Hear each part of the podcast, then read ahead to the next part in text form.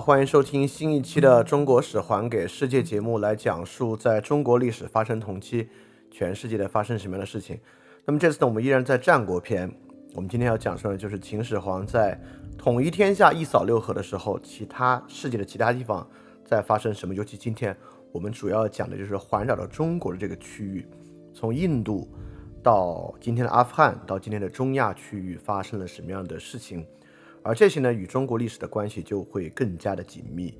比如说，汉代在汉武帝一朝时期，张骞出使西域，讲到了很多西域的国家，大渊、大夏、安息等等等等的。那这些国家是什么呢？或者这些国家或地区分别有什么样的故事？他们到底是什么样的一个情况？是什么样的人住在这样的地方？他们在从事一种什么样的生活呢？这些呢，都是很重要的问题。第二。比如说佛教到底是怎么传入中国的？佛教呢，大概在汉代传入中国。那么从释迦牟尼创立佛教到汉代传入中国，它是从什么途径、什么路径传入中国的？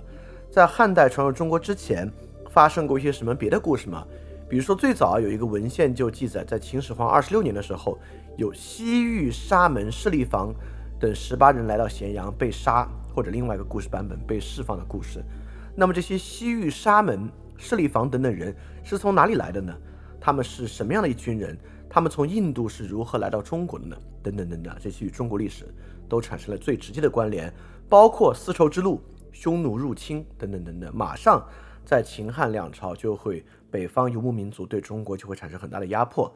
那么这个与其他与我们毗邻的地区又会发生什么样的关系？我们透过今天的节目就可以看到这种历史之间的关联。OK。那上次我们讲到哪里呢？上次我们讲到亚历山大，呃，伟大的远征，当然这个伟大可能需要打个引号。那么这场伟大的远征以及本身的荒唐，我相信听过上期节目啊，对于亚历山大远征以及远征中间啊，整个希腊民族与伊朗民族的碰撞，你已经产生了更多的认识。那么这场远征呢，虽然非常荒唐，但当然促进了那个年代如此久远年代的一次全球化的进程。和一次世界民族的融合与碰撞，那么今天我们要看到的就是这一场民族融合与碰撞的一个结果。今天我们大概呢要从亚历山大大帝逝世，公元前三百二十三年，一直讲到秦始皇一统天下，公元前二百二十一年，以及之后一点点时间，在整个印度、阿富汗和中亚地区所发生的事情，以及我们从这些事情就可以铺垫未来他们对中国历史产生的直接影响和进程。那么今天标题之上，我已经起了一个很标题党的标题啊，就是讲今天这期我们就要讲中国边境上的希腊王国。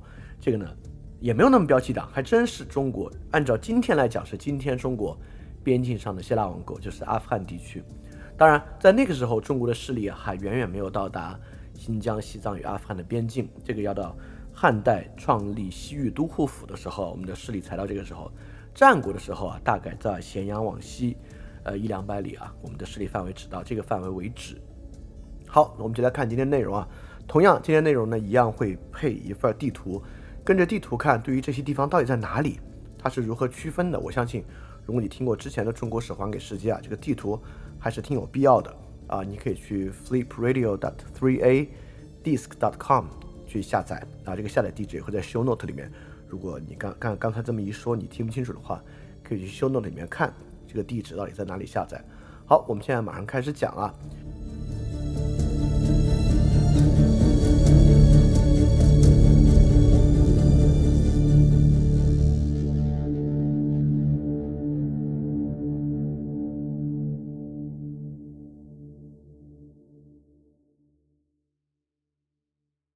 亚历山大逝世之后啊，他的这个庞大帝国分成了好几部分，其中有三个部分。是最重要的一个部分呢，是同样占据原来希腊和马其顿地区的，叫做安提柯王朝；另外一个呢，是占据埃及和北非地区的，叫托勒密王朝，以及占据了原来啊被亚历山大大帝打败的阿契美尼德王朝，他们的遗产，也也就是说，绝大部分伊朗、呃中亚、阿富汗等等地区最庞大地域的这个塞琉古王朝。那么这三个王朝呢，就是亚历山大留下的主要遗产，而这个遗产之中呢，今天我们主要关注的就是塞琉古王朝，尤其呢也是塞琉古王朝的整个东边，也就是说伊朗高原以东的位置，中亚、阿富汗、印度、中国边境整个西侧，包裹着新疆和西藏这一这一带的位置。从时间顺序之上呢，我们就从印度开始谈起。印度啊，上一次我们谈到印度最后的结尾是佛教的建立。佛教的建立之后呢，印度慢慢慢慢从恒河的边缘兴起这个叫摩揭陀的王国。这个摩揭陀的王国呢，从恒河边缘啊一直往西侧开始发展，慢慢慢慢将它的疆域扩大。在这个时候呢，马上就兴起啊，我们对于印度古典历史可能了解最多那个王朝就是孔雀王朝。为什么对孔雀王朝了解最多啊？实际上，也就是从孔雀王朝开始啊，印度历史呢才进入信史阶段。什么叫信史的阶段啊？就是从这个时候开始，这些历史是有，呃，考古的遗迹以及加上文字叙述的历史来一起佐证的。也就是说，在之前我们上次讲印度历史的时候，我们就知道，那个时候对印度历史的描述大多数还存在于神话故事之中。比如说他们的史诗《摩诃婆罗多》和《罗摩衍那》，比如说宗教典籍《吠陀书》《奥义书》《森林书》，过去印度的故事、印度王朝、王国人物等等等等，都是在这样的文本之中的。而这种文本对于我们了解历史来讲啊，其实我们没有把它当做最严肃以及可能可信程度最高的历史文本来看待。它的感觉有点就有点像在这个圣经旧约历史之中描述的以色列人的历史，对吧？那样的历史呢，都是一半是史实，一半是神话性质的。比如说中国古典啊，类似于《春秋》《史记》这样的著述，就是纯粹的信史。那么从孔雀王朝开始啊，印度呢也进入信史的阶段。这个信史阶段呢，其实由各种不同的文本构成。看这个文本构成也很有意思啊，这些文本很多是中国没有的，而其他国家拥有更多这样的文本。第一部分呢，就是很多是被希腊人描述的历史。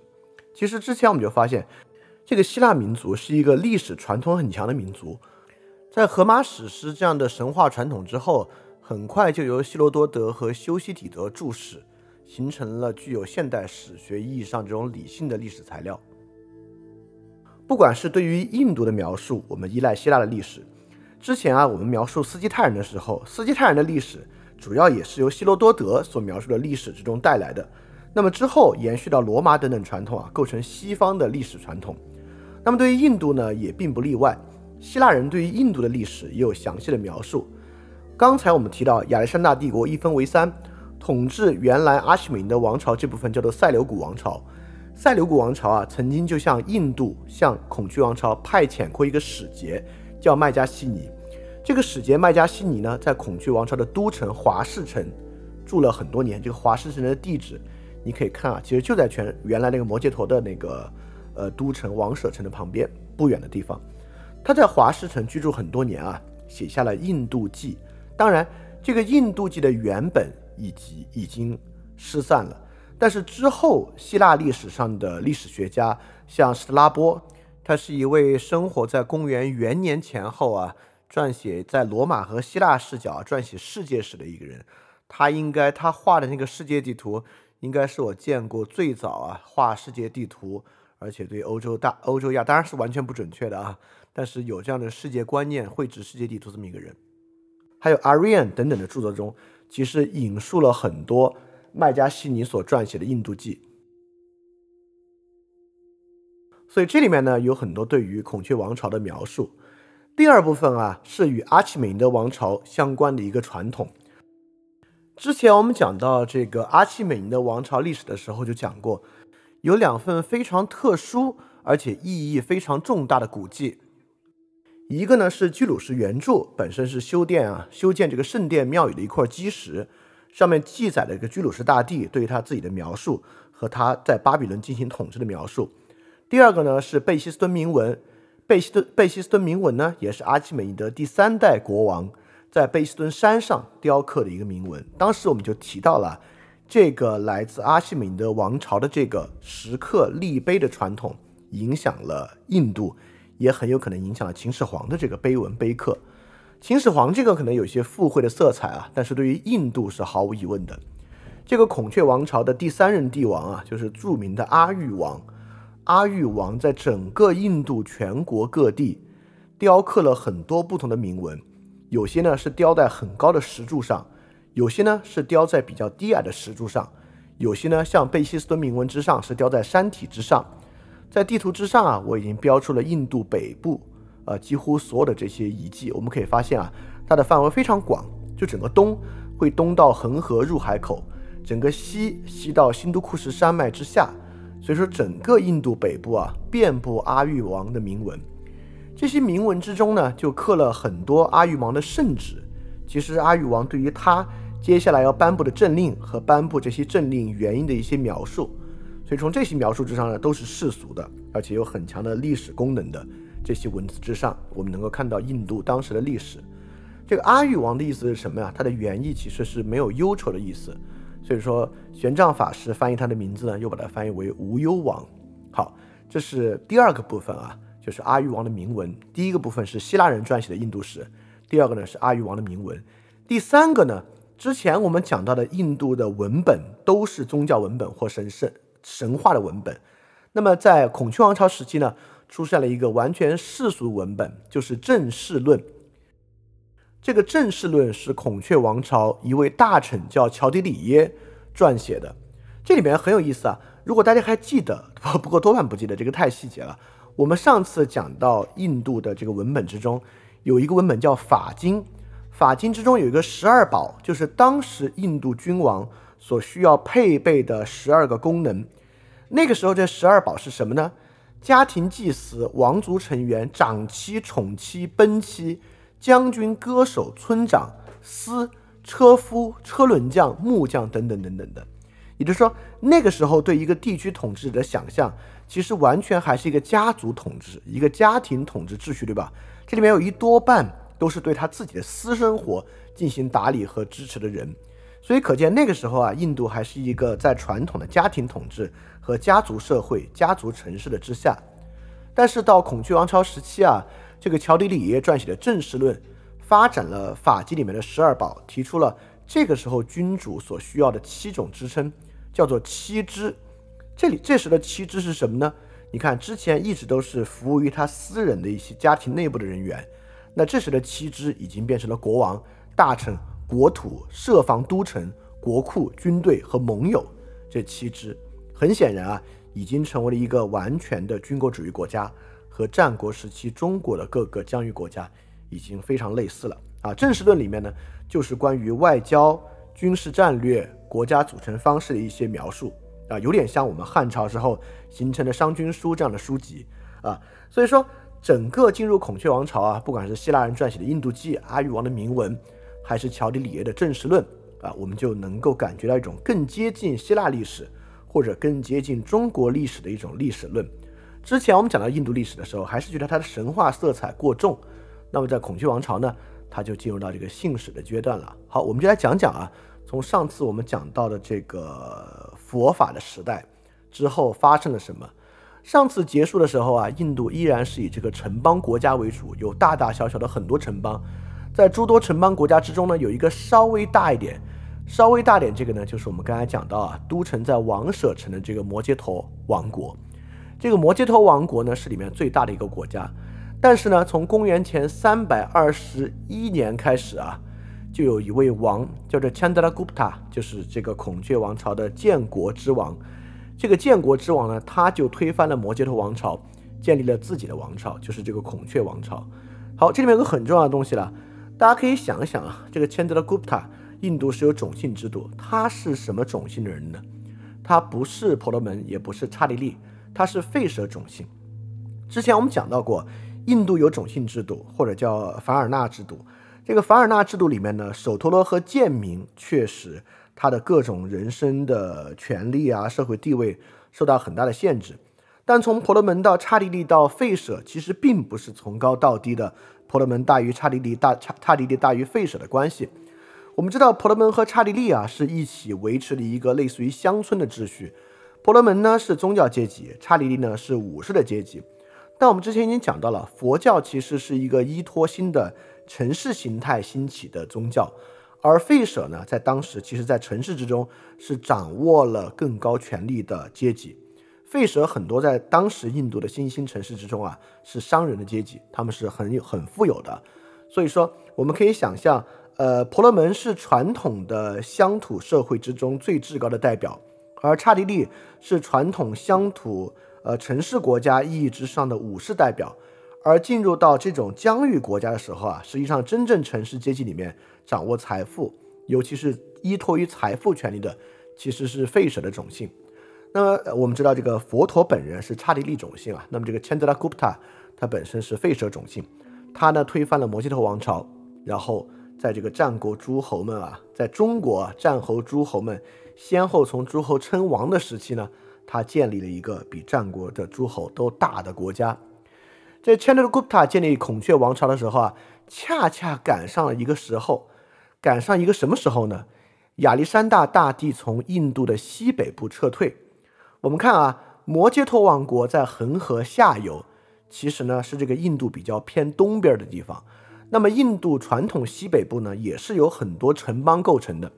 亚历山大进来之后啊，把这些城邦一通打，打完之后呢，由于这个希腊军人的厌战情绪过重啊。亚历山大无法再打了，就只能先行撤退。但撤退之后呢，整个印度的西北部，就是印度河流域地区啊，出现了一个权力的真空。在这个时候，传统在当地的城邦国家已经被亚历山大打过一圈了。在这个时候呢，这个 Chandragupta 他就感受到了一个机会，率领他的军队进入到印度西北部啊，占领了印度河以东，基本上类似于旁遮普啊等等地区都被他占领了。这些地方呢，以前也是波斯的行省，所以说就在这个时候呢，Chandragupta 就大大的扩大了印度北部的统一和印度北部的王国势力。到达印度河的时候呢，也代表啊，他现在已经与哪个王国接壤了呢？就是与亚历山大这个三大遗产之一的塞琉古王朝，他与塞琉古王朝呢就接壤。接壤之后呢，与塞琉古王朝就打了一仗，在公元前三百零五年到公元前三百零三年啊。塞琉古王朝与孔雀王朝啊，就打了一仗。这仗的结果是以孔雀王朝的胜利完结。这个胜利的形式是什么呢？其实跟汉朝我们与匈奴的方式是很像的。第一，和亲。你看汉朝啊，一般哪家和亲，输的那家和亲，对吧？输的那家派一个人去给对方做妻子啊。所以说当时是一个希腊公主要嫁到这个孔雀王朝去，给他做妻子和亲。他呢也给这个塞利古王朝一些回报，回报呢当然就是一财物，像他的财包财物是什么呢？就是战象，给了他很多训练完成的大象来作为回报，特别像哈我们跟这个游牧民族国家，我们派人去和亲，游牧民族国家呢给我们一些战马，这个关系是很像很像的啊。他呢回报了很多战象，这些战象呢很多啊被这个塞利古王朝啊派到与埃及托勒密王朝啊作战的前线。因为其实整个塞利古王朝的统治重心啊，根本不在整个东边，就靠近中国的边境这一边。当时当然，当时我们的势力还没有到达边境啊。其实整个塞利古王朝的统治重心呢，依然是在两河流域、叙利亚等等地区，就是接近地中海的地区。所以当时他们主要打仗啊，还是与占领这个埃及的托勒密王朝开战。所以这些战象呢，很快被他调动到啊西侧的前线，与托勒密王朝开战啊。就是大肆的震撼了敌人啊，像这种庞然大物。而正是在这个时候呢，我们之前也提到，这个麦加西尼正是在这次作战完成、双方和亲之后，麦加西尼啊从塞里古王朝被派到这个孔雀王朝来做使臣。好，所以这是孔雀王的开国君主啊，这个 Chandragupta，他本身呢不仅是将他的势力扩展到了印度的西北部、印度河流域，而且在这个时候呢。完成了与塞利古王朝的作战，在这一战之后呢，巩固了他们在整个印度北部的势力。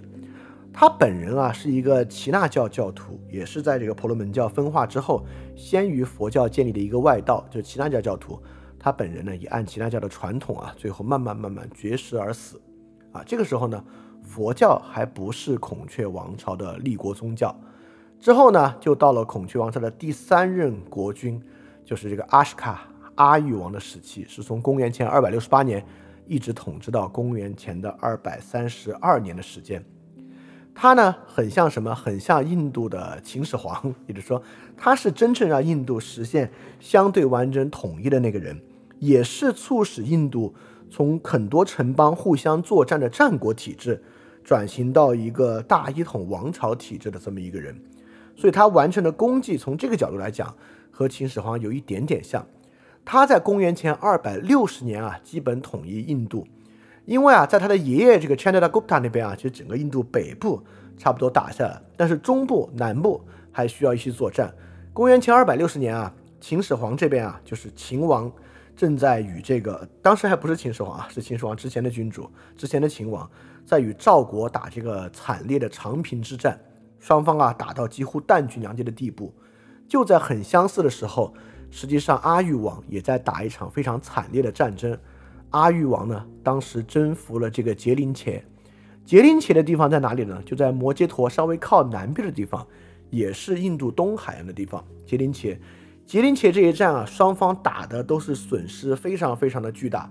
但打败杰林且之后啊，几乎在印度次大陆上已经没有再能够与孔雀王朝相抗衡的势力了。所以基本上，阿育王完成了印度在早期的一种统一。啊。在统一之后呢，阿育王就建立了一个完整的帝国。这个帝国本身啊，好，我们就来看看这个帝国是怎么样统治的。这个统治过程有与我们相似的，也有与我们很不像的部分啊，这个是很有意思的。阿育王的这个统治有一点与我们非常不像，也就是说，孔雀王朝有很复杂、很复杂的税制。孔雀王朝有各种各样不同的税收。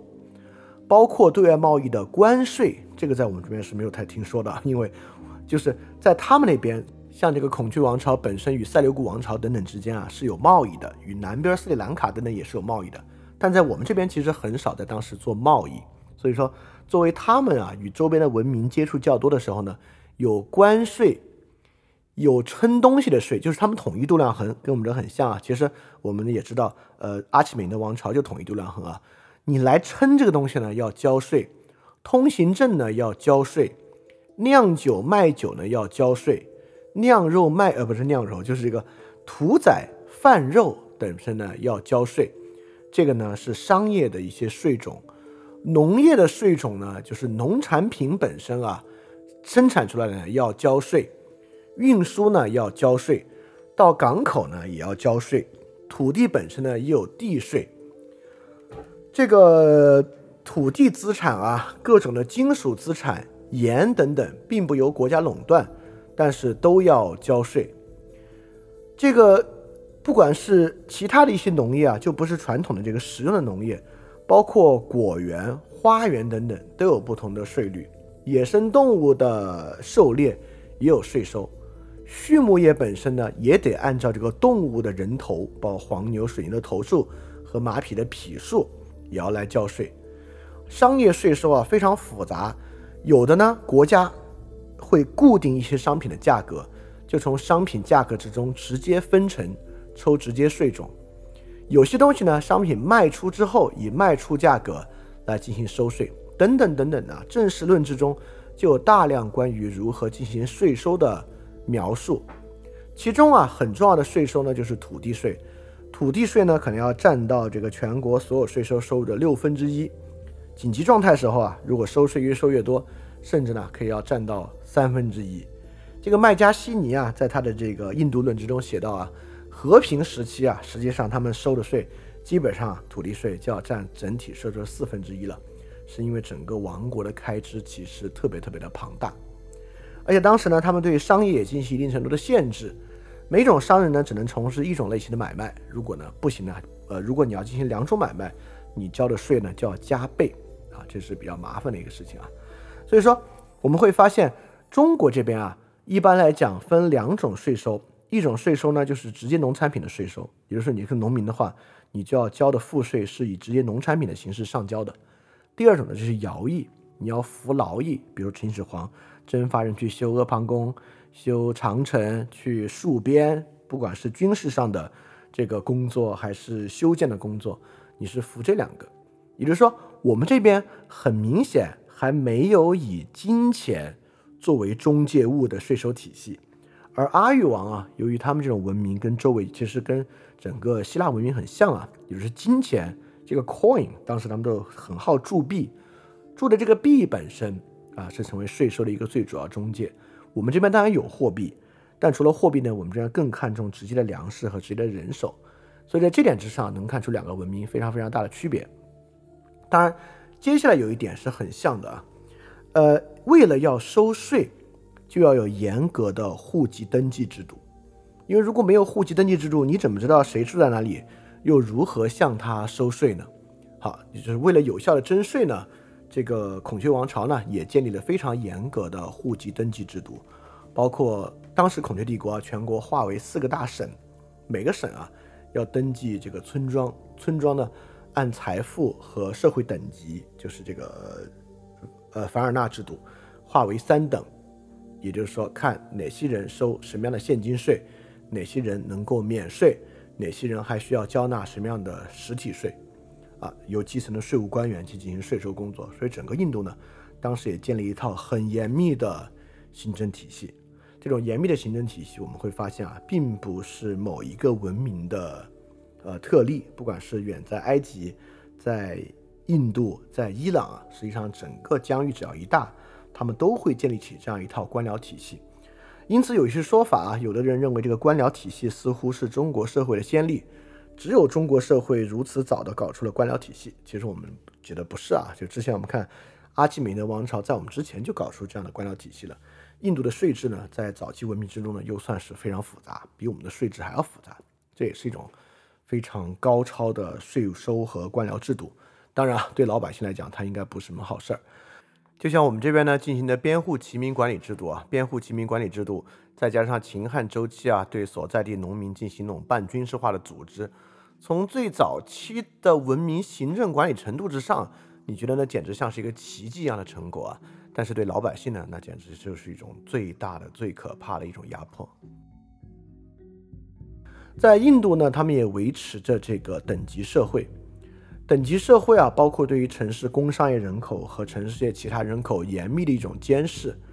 费舍阶级呢，不因为他们本身的经济权势会反过来反噬婆罗门和刹帝利阶级，所以在等级社会之中呢，整个孔雀王朝的社会非常严密地监视着人的行动和人的思想，尤其这个人的思想，就是看他们在等级社会之上是否有僭越的思想。当时很有意思啊，孔雀王朝为了去进行这样的管理。他还会利用印度人，尤其是婆罗门教，普遍去尊崇圣人贤者的心理。他们会派一些圣人贤者到村庄去，一面呢是讲述这些婆罗门教的道理，另外一面呢其实也是由他们去搜集情报，笼络人心。当然啊，由于是一个比较重贸易的社会，所以孔雀王朝呢也统一了货币。在统一货币的基础之上呢，你看，如果孔雀王朝啊不征发农民，去服各种庞大工程的徭役和去参军，他们怎么办呢？哎，孔雀王朝是养常备军的，孔雀王朝养着一支非常庞大的常备军，所以说就与希腊社会和中国社会其实很不一样。中国社会呢是征发农民去当士兵，希腊社会呢是所有城市自由民去当士兵。所以麦加西尼啊来到印度这边，看到战争时期农民依然在耕种，跟军队没有关系。军人在和皮时间啊，什么事儿都不干，就闲着训练。他呢，其实感到很稀奇。我们这边其实也是一样啊。我们这边呢，呃，战争的时期呢，农民上前线啊；平时的时期呢，军人也需要垦荒。所以在我们这边的军事阶级和这个农业阶级是没有完全分开的。在他们那边为什么分开啊？我想这个也许与他们本身的这个等级社会的传统啊，就刹帝利作为军事阶级本来是一个完整的阶级本身。也应该有很大的关系。当然啊，由于要养这个常备军呢，维持这个常备军的开支，所以说整个孔雀王朝本身的国家税收啊，为什么需要这么复杂，需要收这么多钱，就是因为这个国家其实财政所需要花的地方还是不少。那么农民平时除了交税收呢，他们也有一个徭役需要服，其实就是垦荒。垦荒的土地本身的增加和依附于土地的税收增加，因为我们之前看到嘛。就整个印度的这个土地税在里面占很重要的部分，所以垦荒在他们这是一个非常重要的工作。所以说啊，我们看到啊，孔雀王朝就建立了这么一个中央集权的政府。这个中央集权呢，是以这个现金税收为主，实物税收为辅啊，以这个庞大的这个税收体系养着一个常备军来维持进行的这样一个制度。在这个制度之中呢，啊，没有体现出我们这边这么多的对于基层社会细节管理的制度。就我们这边呢，呃，我们之后讲的秦汉史啊，会发现发现秦汉史对于基层的农民啊，简直就是个军事化的管理啊，在他们这边呢，似乎并没有太有。好，这是阿育王所建立的统治这一面啊。阿育王确实是这个孔雀王朝中最有出息的一位。有另外一点跟阿育王最高度相关的，就是他对于佛教本身所提出的贡献。阿育王还并不是一开始就是佛教徒，阿育王信仰佛教是有一个机缘的。这个机缘呢，就是我们刚才所讲到的这个杰林茄战争。杰林茄这一战啊，我们刚才说啊，打得非常惨烈，不管是这个孔雀王朝还是杰林茄啊，都几乎死伤惨重，跟我们这边战国一样啊。当时印度也在这个诸多城邦互相兼并，民众厌战情绪啊，对战争所带来的恐惧和死亡非常厌恶的阶段。所以说，在杰林茄战争之后啊，阿育王逐渐呈现出了这样的转变。这个转变呢，既有他自己心性转变的一面。也有啊，透过佛教表达自己否定战争的一面。我们知道啊，传统的印度婆罗门教是不否定战争的。早期很多雅利安宗教啊，我们知道这个游牧民族啊是这个骑马善战的。之前我们介绍这个印度的早期宗教的各个诸神之中，像他们中后期啊最愿意敬奉的因陀罗神、楼陀罗神，实际上本质上呢都是战神。而佛教这边呢是一个讲究很轻信反战的一个宗教。所以说，麒麟茄杰林茄战争之后啊，阿育王逐渐转向佛教信仰，而且啊，把佛教定立为国教，在全国各地呢大兴寺院，兴起佛教。他本人呢，也促成了佛教历史上的第三次结集。我们之前在讲这个佛教时候已经讲过结集了。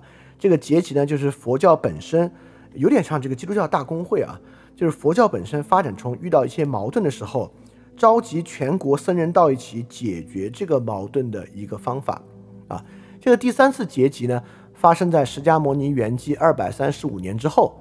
当时所遇到的问题啊，就是由于这个阿育王啊大兴佛教，这个佛教呢也得到了官方的供养，所以当时啊有大量外道，就是非佛教，为了混这个供养啊，就要混入佛教。为了混这个佛教呢。就有很多很多啊，这个比丘和僧团们不想和他们一起进行宗教仪式，但是他们呀又老往这个佛教这混，所以阿育王就要想个办法，如何能够既清除外教与佛教之间的关系，又不因为外教的侵入导致佛教本身的分裂。所以他的介入呢，就是他确实下过一个行政命令，是禁止佛教本身的分裂，然后呢，也是召集这个第三次集结来解决这个佛教本身的一些问题。当然，本身我不是佛教徒啊，对于佛教本身的这个经法，并没有很多的研究，所以第三次集结在这个佛教教理上有什么样的改变和争论啊，我就暂时不说。我们说另外一个和我们息息相关的，在最开始我们就问了一个问题：这个佛教是怎么样传入中国的？与其说佛教是怎么样传入中国的，我们就要先问佛教是怎么样开始传教的？佛教开始远距传教啊？就是从第三次集结开始，第三次集结呢，解决了外道混入佛教寻求供养的问题。另外一个很重要的成果，就是阿育王开始派遣佛教使节去到外国传教。好，就在阿育王，我们刚才说阿育王全国不是搞了好多这个纪念碑建筑吗？有些是柱子啊，有一些是岩壁石刻。在岩壁石刻有一篇十三篇，阿育王就提到了这个第三次集结之后。他如何传扬佛法的这个东西，他就说啊，这个天爱思维依法之胜利，此才是最上之胜利。而此胜利，天爱即在三余，并至六百由寻止，凡于诸邻邦人间。也就是说啊，真正的胜利不是之前军事的胜利，而是天爱的胜利。天爱呢，当然就是跟佛法高度相关啊。他要传到哪哪里去呢？他是这么说的。于此有称为安提于杰之于那王，又越过其安提于切王，有称为土罗耶王、安提奇那王、摩切王、阿利奇修达罗王之四王。在南方可得周达诸王、班提耶诸王以及西兰王。如此等等等等啊。也就是说，他呢要把这个佛法传到这些国家。这些国家是哪些国家呢？其中提到的这个于那，什么是于那？就是 Yona，Yona 是什么呢？其实就是希腊。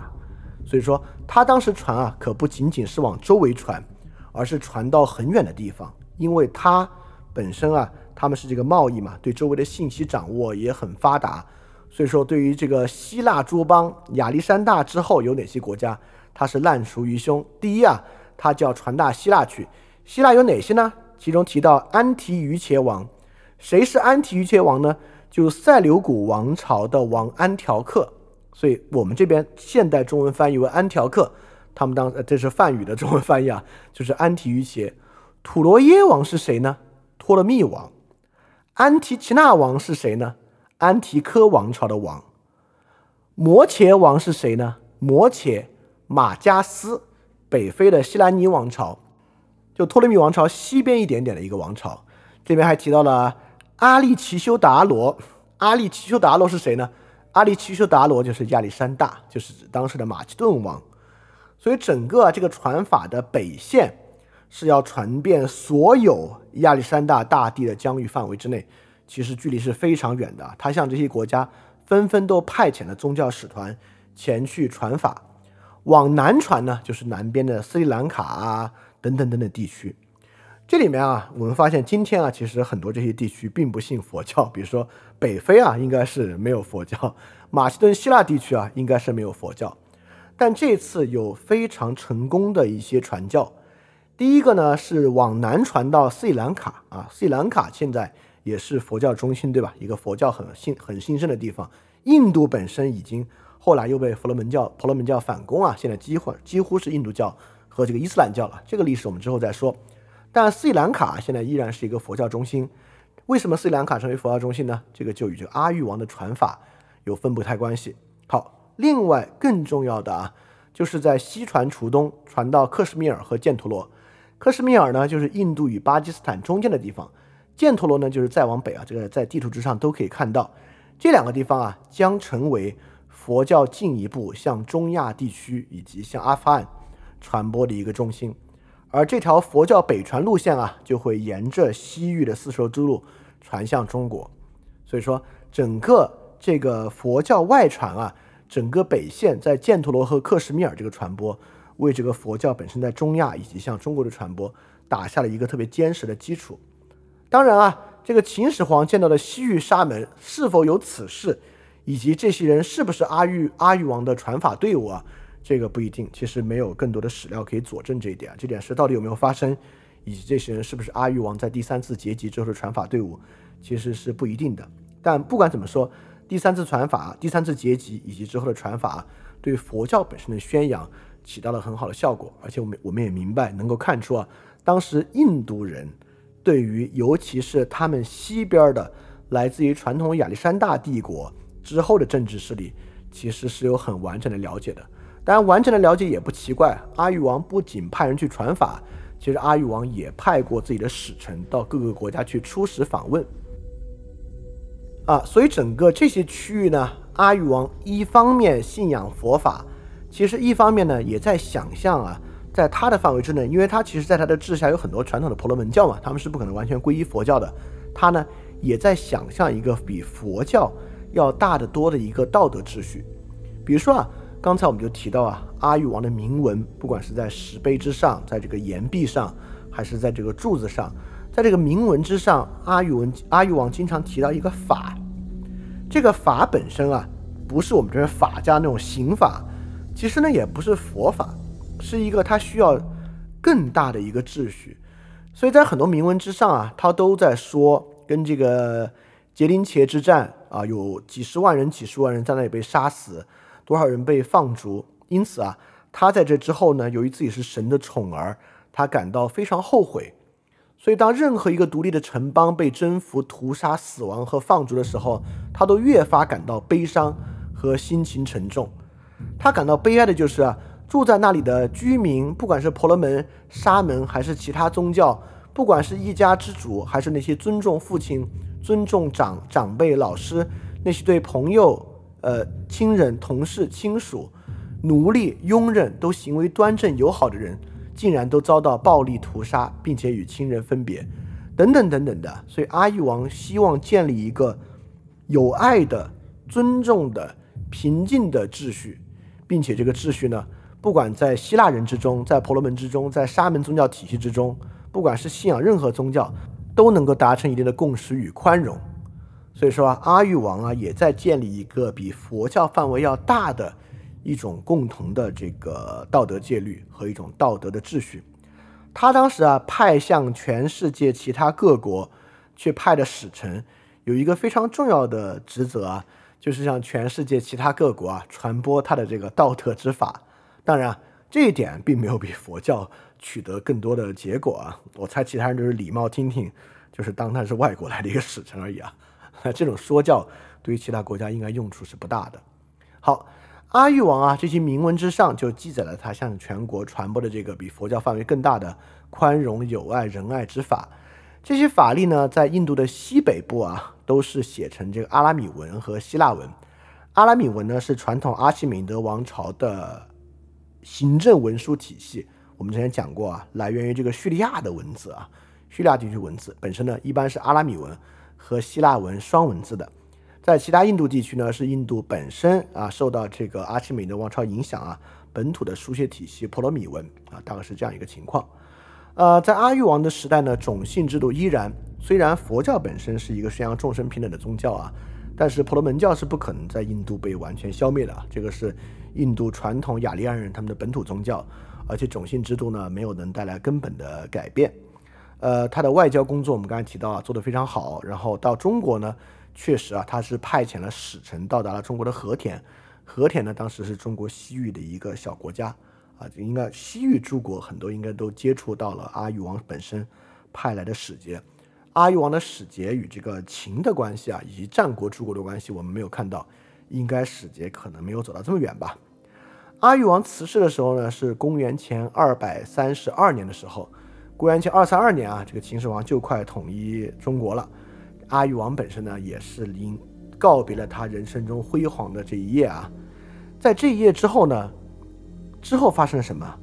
之后希腊人就要入侵印度了。好，我们就停止这个孔雀王朝这个篇章啊。孔雀王朝之后，印度发生了什么？我们到秦汉篇的时候再来讲。那这个事就有意思了。不是亚历山大已经撤军走这么远了？哪儿来这么多希腊人呢？对吧？怎么会希腊人不远万里从地中海居然干到印度河这个地方，要进入孔雀王朝的地盘是怎么回事？好，我们就来看我们标题讲这个啊，就中国旁边的希腊王朝。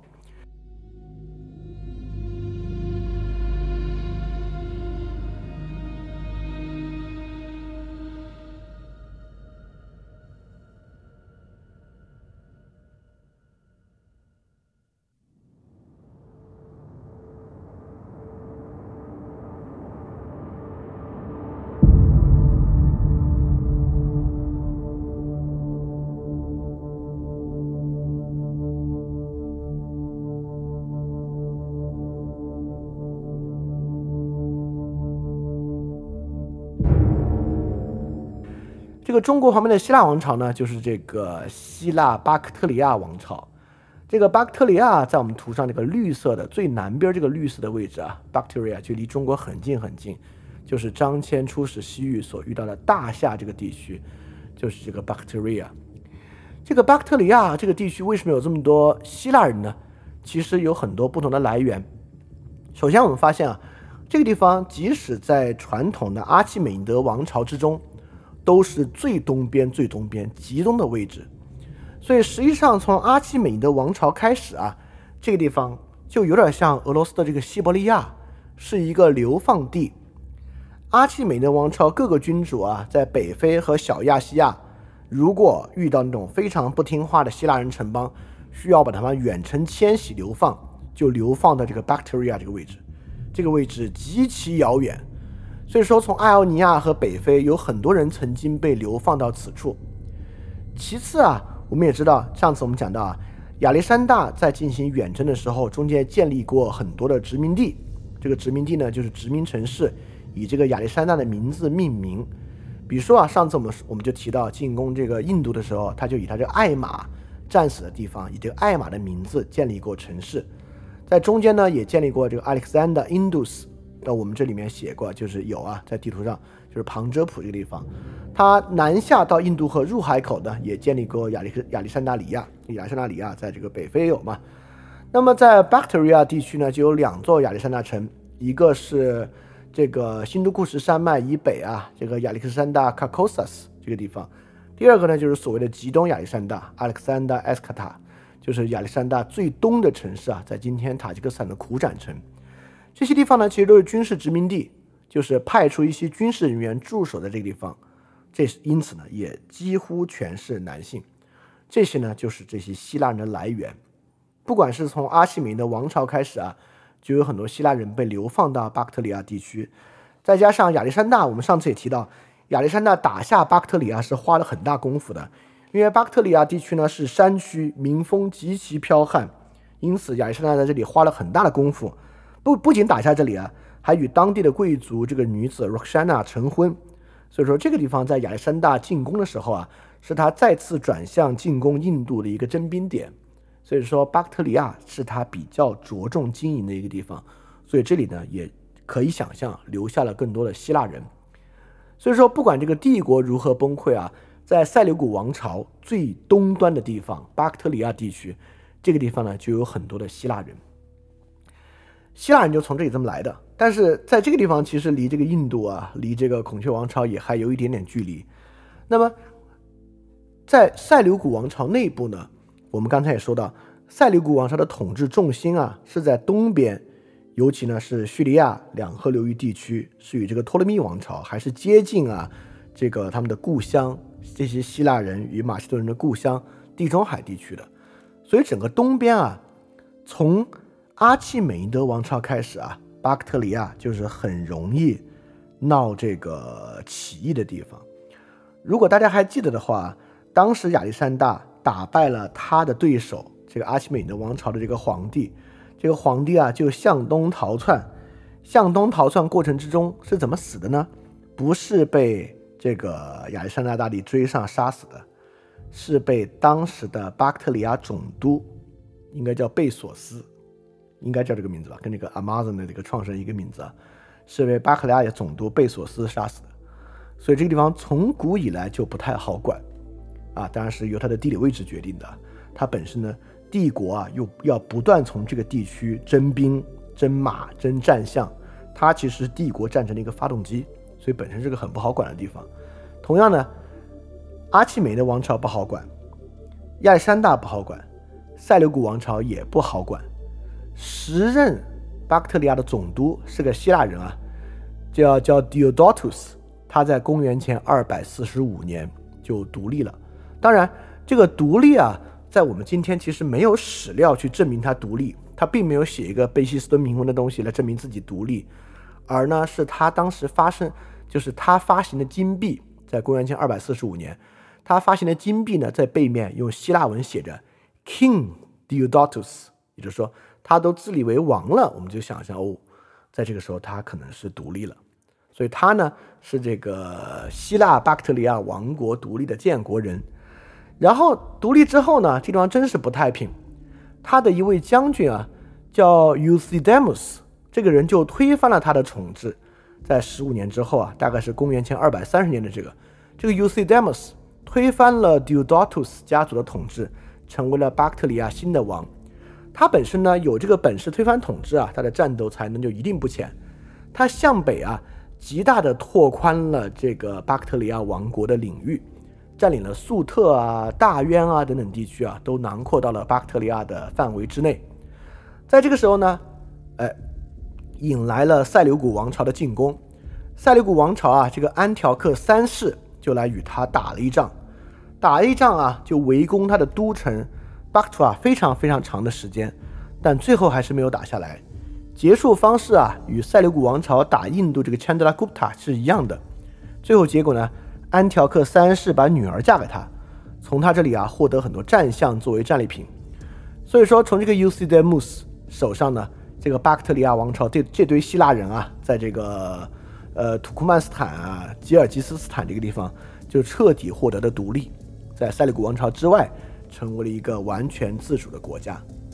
这个自主国家呢，本身啊军力就非常强大，希腊人啊在这里也很会管。这个 Euthydemus 之后的一任君王啊，叫 Demetrius，本身呢，他感受到了阿育王辞世之后印度北部的真空，是因为之前啊，这个安条克三世在打他们之前，中间打过一个印度的小国，发现没有什么反应啊，所以很明显，孔雀王朝对于印度河流域的统治已经减弱了。那么这一位呢，非常有为的这个君王啊，这 Demetrius，他本身呢。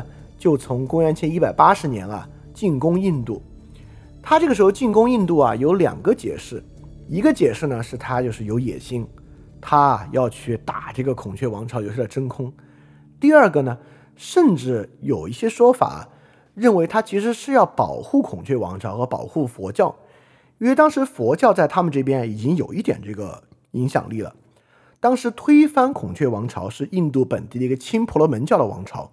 所以说，孔雀王朝在本地的势力和佛教本身都面临危险，所以也有说法说这个 Demetrius 本身啊是去保护孔雀王朝和佛教去打这一仗的。不管怎么样啊，他打到了非常远的地方，最远啊甚至打到了华氏城，华氏城啊都已经到恒河中下游了，所以他前进的范围呢比亚历山大大帝是要远得多。所以 Demetrius 本身啊把这个。巴克特利亚王国的范围啊，往南边推过了新都库什山以南。这个地图上你就可以看到啊，实际上之前巴克特利亚这个的疆域啊，南边就是被新都库什山挡着的。新都库什山呢，就是今天阿富汗中部这座大山，直到今天呢，都把阿富汗分成北边和南边，是两个完全不同的势力。之前巴克特利亚这个希腊巴克特利亚王国啊，就一直在新都库什山以北。那么这个 Demetrius 手上呢，就打到了巴克特利亚以南的地方。好，这种地方啊，这个国内都不消停。正在 Demetrius 入侵印度的时候啊，后方出了大问题。后方啊，相传啊，是最开始独立就是印金币啊，King Diodotus 那个君主家族的一个人啊，叫 Eucratides 这个人。这个人在背后又推翻了 Demetrius 的统治，这个 Demetrius 当然很很生气啊，就从印度班师回朝，进攻巴克特里亚，居然还失败了。啊，失败了之后呢，这个 Eucratides 就形成了新的巴克特里亚的君王。啊，这里说你都你都听乱了对吧？不要紧啊，马上就来到了关键的时间节点。这个 Eucratides 之后呢，他打败了这个 Demetrius，他呢也就往南再征印度。要把原来啊，Demetrius 他的势力在印度占领地方重新推翻，拿到他的手下。但是呢，另外一个人打败了他，Menander 打败了他。Menander 打败他之后呢，整个巴克特利亚王朝就分裂了，就分裂成两个王朝了。就像是我们这个地图上画的一样啊，这个绿色的呢就是巴克特利亚王朝，希腊巴克特利亚王朝；蓝色这部分呢就是希希腊印度王朝。这边呢。就是由这个 Demetrius 的后人啊，尤其是这个 Menander 所建立的印度希腊王朝。好，现在呢就有两波不同的希腊人啊，在这个内亚地区啊，中国毗邻的地区，统治着两个不同的希腊王朝了。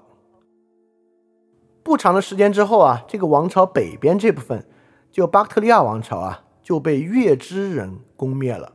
这个月支人也是我们历史中的老熟人啊。当时啊张骞出使西域是为什么呢？最主要的原因就是为了联合月支人共同攻打匈奴人。听说月支人和匈奴有仇，所以出使西域就是去找月支人的。月支人呢，就是被匈奴人往西边赶啊，赶啊赶啊赶啊赶，赶到这个地方来，打败了这个巴克特利亚王朝的人。所以张骞后来来这里就是找他们。好。这是希腊巴克特利亚王朝的故事啊。我们讲了最开始他是如何从塞利古王朝中被分裂出来，分裂出来之后呢，又跟这个塞利古王朝作战，然后又南下攻打印度，以至于再次内部出问题，一分为二。好，我们就来讲讲南边这部分啊，就这个印度希腊王朝。印度希腊王朝中间最有为的君王呢，就是这个 Menander。这个 Menander 呢，他是从公元前一百六十一年到公元前一百三十年的时候，在这个印度希腊王朝为王。这个 Menander，你看啊，他的都城所在的位置就在旁遮普省，离这个克什米尔地区、犍陀罗都非常近。也就是说啊，印度希腊王朝占据住了佛教阿育王传经的北部核心，就是克什米尔和犍陀罗地区。这个 Menander 身上最有名的事迹，也就是他皈依佛教的事迹。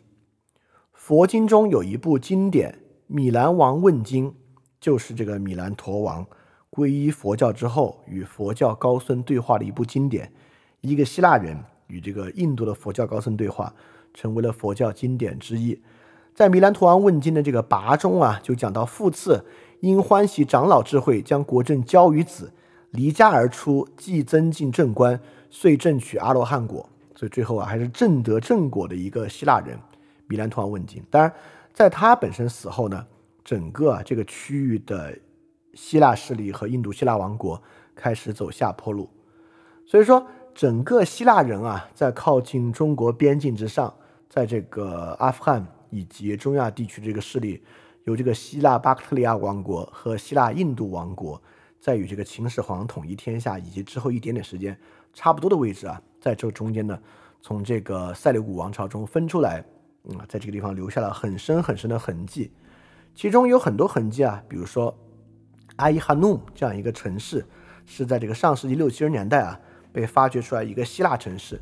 这个希腊城市啊建制非常完整，就像地中海的希腊城市一样，有这个澡堂子，有这个公民大会议会厅。有这个歌剧院等等等等，就是希腊的生活啊，在这地方被保存的非常完整。什么东西是希腊的生活呢？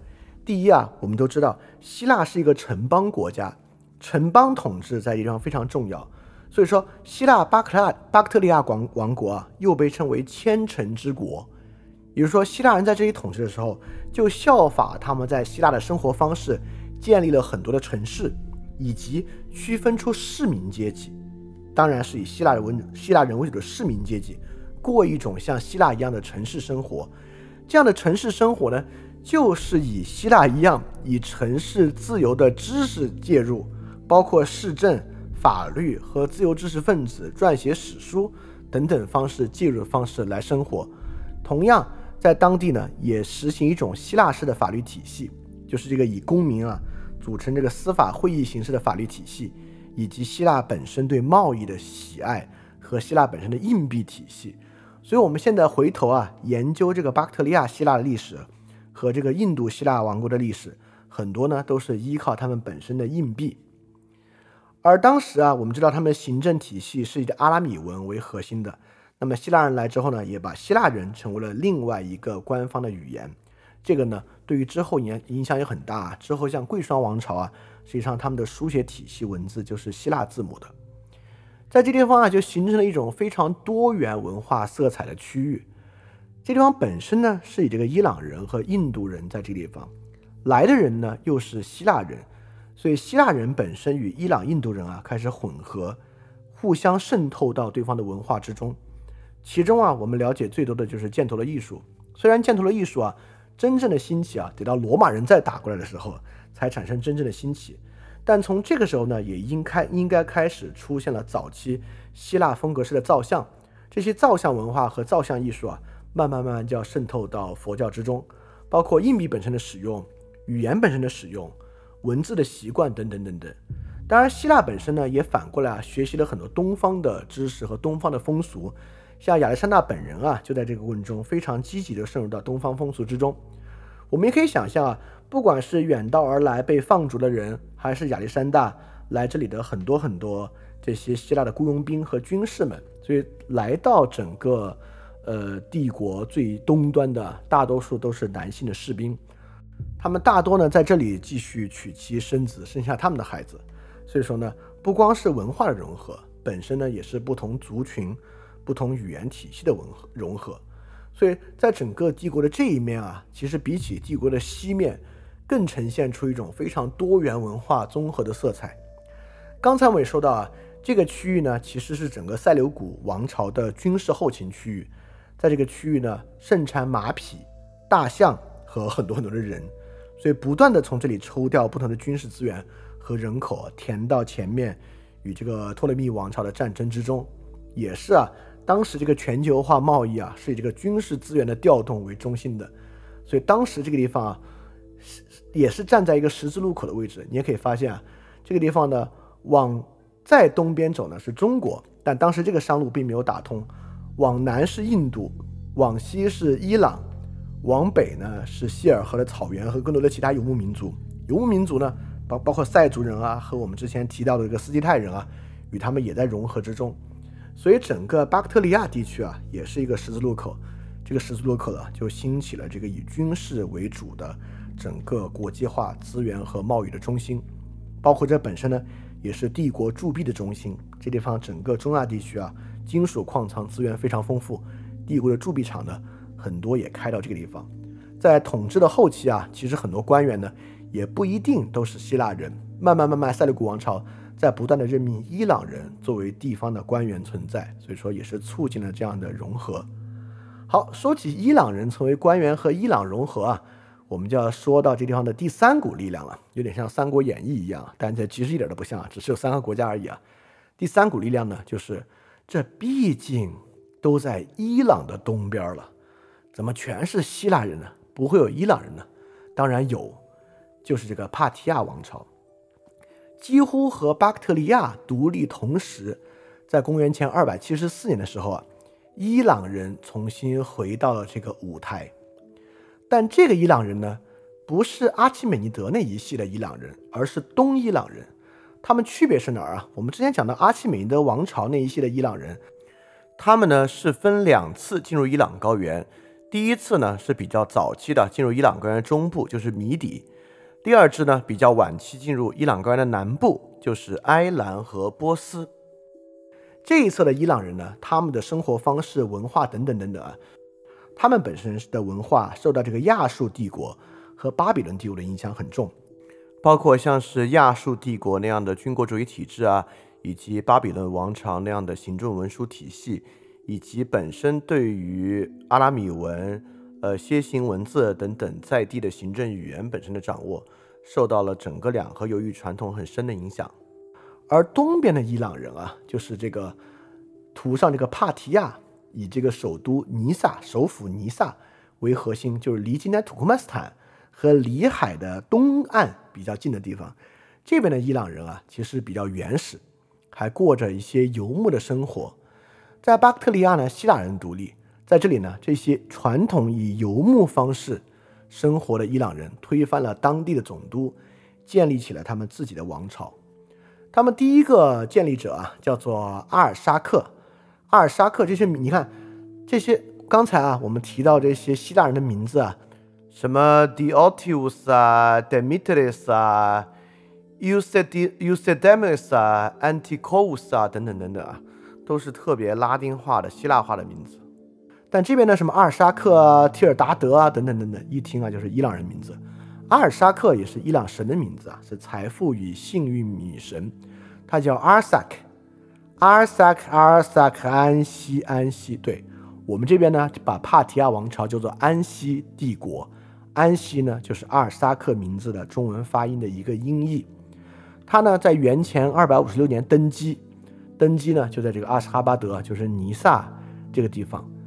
他呢，同样打败了塞琉古王朝派来的军队，所以这个塞琉古王朝啊，在东线作战，基本上我就发现没有赢过，打印度也输，打巴克特利亚也输，打这个呃帕提亚王朝也输，打败了塞琉古王朝的军队。所以呢，第一任君主阿尔沙克基本上是帮他们站在了地方。第二任君主啊，是他的弟弟提尔达德。提尔达德呢，就是提尔。提尔在，你看这个提尔，北欧也有这个神啊。在这边呢，提尔是雨神。这个提尔呢，就与这个巴克特利亚结盟，共同对抗塞琉古。那么塞琉古呢，二世啊，再度来袭，在公元前二百三十七年啊，本来啊，这个塞琉古二世，你看塞琉古是这个希腊人，巴克特利亚是希腊人，他们就说法啊，要和巴克特利亚一起夹攻。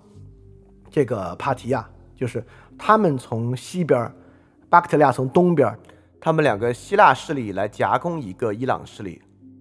但巴克特利亚觉得嗯，好像我们为了独立啊，最好不要跟这个塞琉古王朝拢到一起。而且如果有一个独立的帕提亚在旁边，对我们也有好处，所以他们退出了这样的同盟，所以就留了塞利古二世和这个阿斯康尼王朝的第二任君王提尔达德，他们俩打，再次打败，所以他们再次立住。然后第三位王啊，他们简直就是三代人打了三场啊，第一代人打打败，第二代塞琉古二世再来再打败，第三位王啊，塞琉古三世来再打败。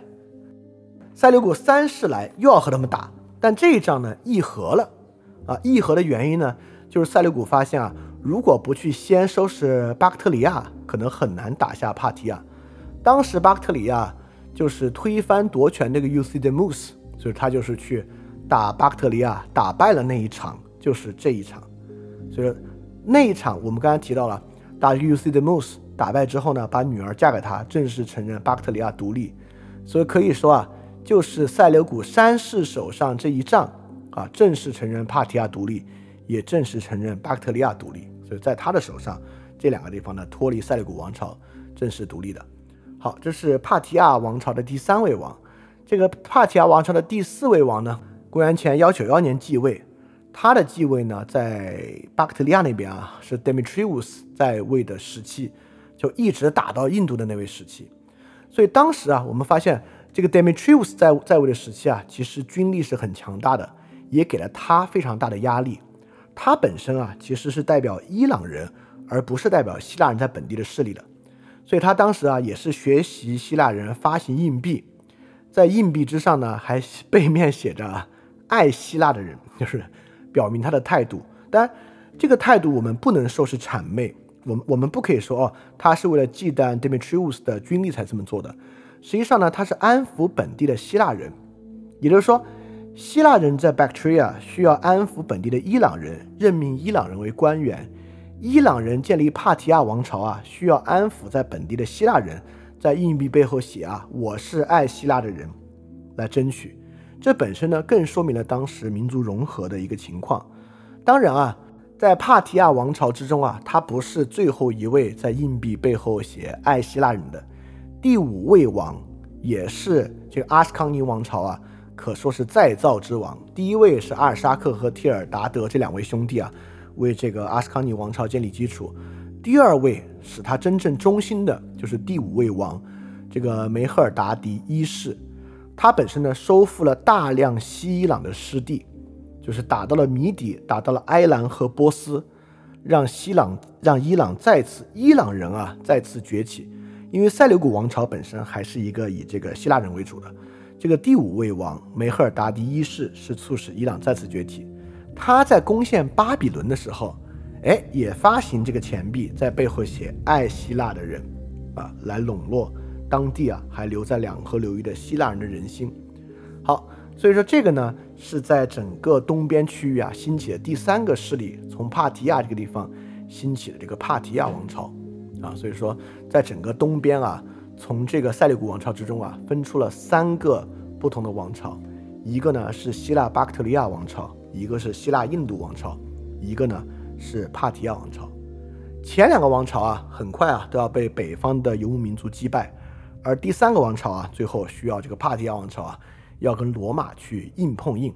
当然，他们所在的区域和王朝呢，都跟我们有所遭遇。张骞啊，出使西域提到过几个名字。第一个，张骞提到的大夏。什么是大夏呢？大夏就是巴克特里亚，巴克特利亚呢就是大夏。张骞在大夏看到了很多四川来的财物，有很多四川的竹简、蜀锦等等的东西在这里卖。张骞非常惊讶，就问他们：“你们这些东西从哪儿卖来的？”当地人说：“来自深毒国。”什么是深毒呢？就是 Hindu，Hindu 就是印度，新都库什山脉就是 Hindu，就是 h 斯好像是个伊朗语、印度语发音的不同，所以深毒国呢就是印度国，说明当时啊已经有一条商贸路线通过印度连接了中国的四川和巴克特利亚地区，这是绕了很大的一个弯子，但当时没有世界地图，人们不知道它是个多大的弯子，所以说张骞回去禀报汉武帝。汉武帝认为，哦，原来我们不止可以出西域连接到月支，我们还可以通过四川联系到月支。这是为什么汉武帝要去攻打古滇国的原因，是要找到从云南古滇国走到巴克特利亚的道路。当然，最后是没有走到啊，太困难了。但是呢，就能看到这个区域和中国文化非常大的关联。好，张骞其中遇到的一个呢，就是巴克特利亚。第二个呢，刚张骞提到的康居，康居国在哪里啊？就是我们之前讲到的这个粟特索格迪亚纳，就是康居。大渊就是伏尔干纳。在索格迪亚纳，就是粟特的右边一点点，就东边一点点，包括张骞提到的安息，安息呢就是帕提亚。所以说，整个张骞出使西域所提到的这些地域，大夏、康居、大渊、安息，指的呢就是今天我们所说的这些地方，跟我们呢有很深的关联。从今天的节目啊，我们可以发现，早期希腊、印度、伊朗人等等等等。文明的融合、全球化彼此的关联，比我们的想象中要早得多得多。希腊人在这里啊，确实留下了很深的痕迹。除了我们刚才讲了这个印这个伊朗人印这个钢镚儿，要写这个“我爱我爱希腊”，这个之后的贵霜帝国啊 （Kushan Empire），直到公元一百二十七年，希腊语还是他们的官方行政语言。包括还有之后一个觉得安息帝国不是纯正的伊朗帝国，奉行大伊朗民族主义的一个帝国，这个波斯萨珊王朝啊，书写文字依然使用希腊文、安息文和波斯文三体的铭文。四世纪之初，就是到四五百年之后，五百多年之后，他们依然在使用希腊式的钱币，所以希腊的生活方式以及希腊的语言在这里留下了非常深的痕迹。我们再次说回张骞啊，张骞出使西域，带回了葡萄和苜蓿。葡萄和苜蓿都是典型的地中海和小亚细亚的植物。张骞为什么会在这个地方拿到葡萄和苜蓿的种子呢？其实啊，也是因为早期希腊、印度、伊朗人他们融合和商贸带来的结果。包括之后我们提到箭头的艺术啊，也是这个希腊文化与这个佛教文明碰撞产生的结果。所以说啊，我们可以回来想想啊，这个丝绸之路，在今天我们的这个宣传之中啊，我们一直有点觉得这个丝绸之路是我们搞的，是我们打通了丝绸之路。我觉得不能用我们打通了丝绸之路，应该叫我们接入了丝绸之路。我们完成的不过是从长安往西。到达这个康居、大渊、大夏的这一节而已，我们打通了我们自己和丝绸之路沿连接的最东段。从这一段之后，整个丝绸之路，不管是北段从乌拉尔伏尔加河到欧洲，中段从巴克特利亚到伊朗，南段从印度等等等等啊，这些在秦始皇的时代。他们已经形成了以军事、军事资源、人口、货物、铸币为整体的一整套的体系，而这个体系呢，为我们带来了佛教，为我们带来了西方的商品，也促使了我们的丝绸走向西方啊！当然，很多的文化影响，我们之后讲到之后还有很多很多。好，所以整个这一期呢，我们就讲了从亚历山大大帝逝世，公元前三二三年。一直到秦始皇统一天下前，公元前二二一年，在离中国很近的地方，印度、阿富汗和中亚地区所发生的事情，我们讲了这个希腊巴克特利亚王国，讲了印度希腊王国。很多人可能都不知道啊，在那么早的时候，竟然有一帮希腊人在离我们这么近地方地地方建立了两个王朝，以及啊，最后兴起的这个帕提亚王朝会成为一个很大的帝国，将会在之后我们提到它与古罗马。本身发生的碰撞。好，这本身呢，希望大家听完这这期节目之后啊，对于中国文明和周边文明的发展以及文明的融合，能够产生更多的兴趣，也能够有更多的了解，来明白啊，这个天下，如果你要找一个地方来作为中心的看待啊，是很难的。尤其这个节目呢，我特别想，为什么想讲这个地方，就是为了填补从中国到西欧中间广阔的地带。因为对于我们的世界想象来讲啊，除了中国就是欧美，对吧？除了中国和欧美中间啊这些广阔的像中亚啊、阿富汗啊、印度啊、伊朗啊、土耳其啊、小亚细亚地区啊，到这个巴尔干半岛啊，在我们的想象中啊，这些地方都是空白的，这些地方是不重要的地方。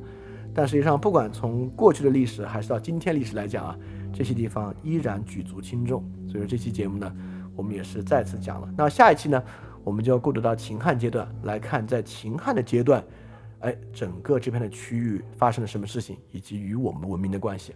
其中啊，马上就有一个重头戏要登场，从秦朝开始就在这个区域登场，并且持续挤压周围的北方游牧民族对南方的挤压，尤其是匈奴。在中间的作用啊，就很有意思了。匈奴不仅在我们的历史中与我们产生碰撞，今天所讲的所有区域与匈奴都会发生极其紧密的关联。好，所以我们可以在整个亚洲内亚的视角之上来看匈奴，本身也是个很有意思的事情。好，这期中国历史还给世界节目就到这里结束，我们下期节目再见。大家记得赶快去相信。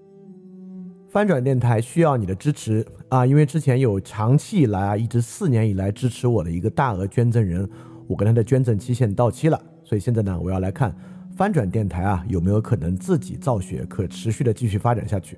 但是翻转电台呢会继续保持非知识付费模式，不管是电台节目、文章、知识社群，都保持全免费的模式，也不需要接广告或者做定制节目的方法，能够保持独立的运营。所以，在这个背景之下，需要大家的支持捐赠。希望饭店呢这个创作机制可以保持下去。如果运气好啊，钱多于我自己的生活所需，它还会用于做事侠创作机制本身的创作补贴。所以说，特别希望你通过 Pay 创和爱发电这两个平台赞助。如果你需要知道 Pay 创和爱发电的地址，请去 Show Note 之中看。好，谢谢大家了。